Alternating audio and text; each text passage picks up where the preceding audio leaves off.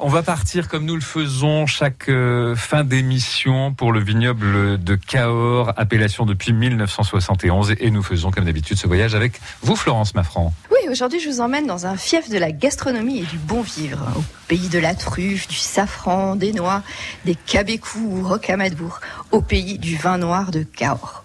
À mi-chemin entre l'Atlantique à l'ouest et la Méditerranée au sud, le vignoble cadurcien suit les méandres du Lot et s'étend sur des terrasses jusqu'au plateau calcaire des Causses du Quercy à plus de 300 mètres d'altitude. Alors les premiers pieds de vigne y ont été plantés par les Romains il y a plus de 2000 ans. Dès le XIIe siècle, les vins de Cahors vont être massivement chargés sur des bateaux via la rivière et exportés depuis le port de Bordeaux vers l'Europe du Nord. Le vin de Cahors est alors prisé à la cour de François Ier, la cour d'Angleterre ou encore celle de Pierre le Grand de Russie, qui l'a même imposé à l'Église orthodoxe. Il est dès cette époque désigné sous le nom de Black Wine, en référence à sa coloration. Rendez-vous compte, à l'âge d'or de Cahors, le vignoble couvrait 80 000 hectares. Alors pourtant, à la fin du 19e siècle, alors entre une épidémie d'oïdium et puis bien sûr le phylloxéra, euh, on va avoir 90% du vignoble qui vont euh, disparaître. Et ça va être difficile de s'en remettre. Et puis si on ajoute à cela en 1956 le froid et le gel qui détruisent à nouveau les vignes, ça n'a pas été simple. Ainsi, en 1971, lorsque la et Cahors est créé, le vignoble ne couvre que 440 hectares. Alors on va trouver dans le Lot un climat de type océanique avec des influences méditerranéennes. La présence du Lot va permettre de réguler les températures et pied à l'automne, on a le vent d'automne qui va souffler un air chaud et sec qui vient du sud et qui va accompagner les baies jusqu'à leur pleine maturité. Alors on distingue une très très belle variété de terroirs avec à la fois des sables limoneux sur les parcelles qui sont proches du Lot et puis plus on va grimper de terrasse en terrasse, plus on va trouver alors d'abord des alluvions venus du massif central, puis des galets roulés, des sols argilo-calcaires, ensuite des sols d'argile et de silice et enfin tout en haut sur les plateaux d'Écosse, terroir calcaire avec des galets riches en fer et également des argiles jaunes ou rouges. Alors ce terroir, je le précise parce que c'est important car il va expliquer toute la diversité d'expression des vins. Ils vont être plus fruités lorsque l'on va être proche du lot et puis puissants en coteaux et terrasses et élégants sur les plateaux.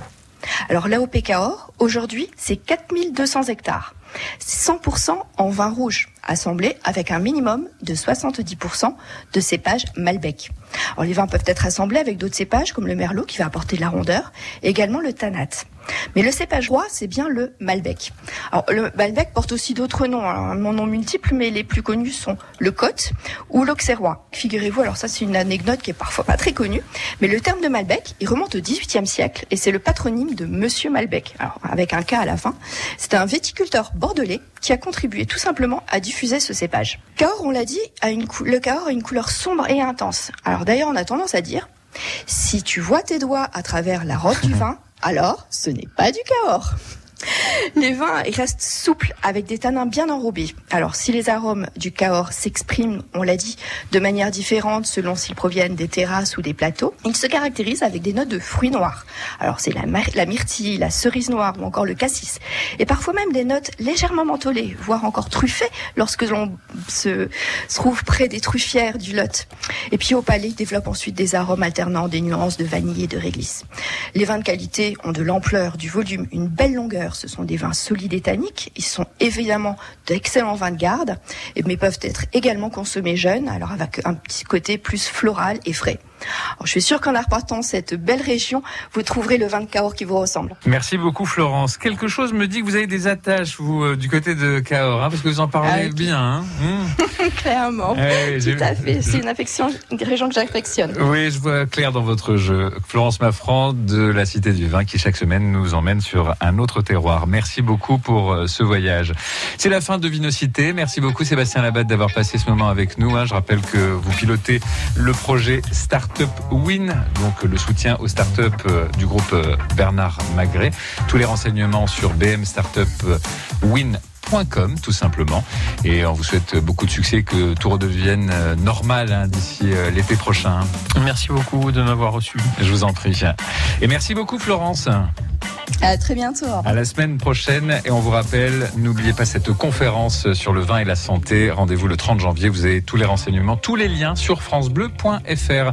Excellent samedi matin avec nous. C'est Vinocité à retrouver sur francebleu.fr. Et dans quelques instants, la cabane week-end. Bon week-end. Bon week-end. Bon week-end. Bon week-end. Bon week-end. Bon week-end.